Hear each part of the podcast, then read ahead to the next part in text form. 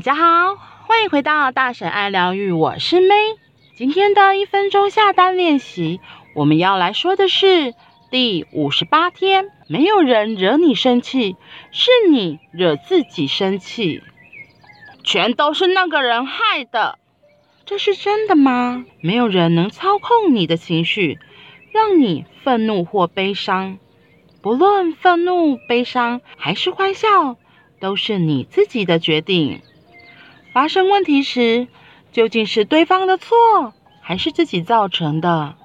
不同的态度，看事情的角度就截然不同。将问题归咎于旁人、环境等外部因素，或许比较轻松，因为不用对自己的人生负责，只要不断责怪别人就好。但这么一来，在人生快要结束的那一刻，你难道不会后悔吗？临终前的那一刻，想着都是那个人害我，什么都做不到啊，就断气了。叮，背景响起做法事的铜铃声，这样真的好吗？人本来就不会为别人所伤，或因为他人而悲伤，因为对他人的言行举止一一做出反应的人。无疑就是你自己。现在立刻拿回人生的主导权，别让他人决定你的人生。没有人惹你生气，是你惹自己生气。这里在说的，其实不是因为别人做了什么。我们之前课程里比较会说的是，其实是因为我的身上原本就有这个伤。就是可能过去的经验、生命经验里面有了一些创伤，所以别人说了一句话，刚好呼应到了我身上的伤口、伤痛的时候，我就会起了反应，就会觉得生气呀、啊、愤怒啊，或是觉得伤心呐、啊，觉得很难过啊。但是其实不是因为别人做了什么，而是原本我身上就有关于这件事的印记或伤痕，所以我才会觉得。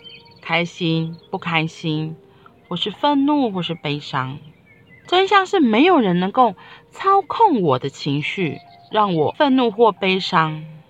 重点其实是我自己，是我自己为什么要对这件事情有了这些的情绪反应？这是我们自己要静下心来看的。就像有时候朋友们开一句玩笑。然后有的人就很生气，很生气；有的人就会觉得啊，你起来无代无志，直接生气啥，就会让人觉得莫名其妙。我觉得这个都是可以好好的静下来看，说为什么我会这么生气？那为什么别人不会？我为什么起了这样的情绪反应？这才是最重要的。因为他说，因为主要对他人的言行举止一一做出反应的人，无疑就是你自己。所以是要拿回自己人生的主导权，不要再因为别人的一些话语而跟着就起反应，然后就生气呀、难过啊，或是悲伤。这样你永远永远都还是在配合别人，迎合别人，不是在做自己真的想做的事情。你的力量还是交托在别人的手上。所以你要继续这样吗？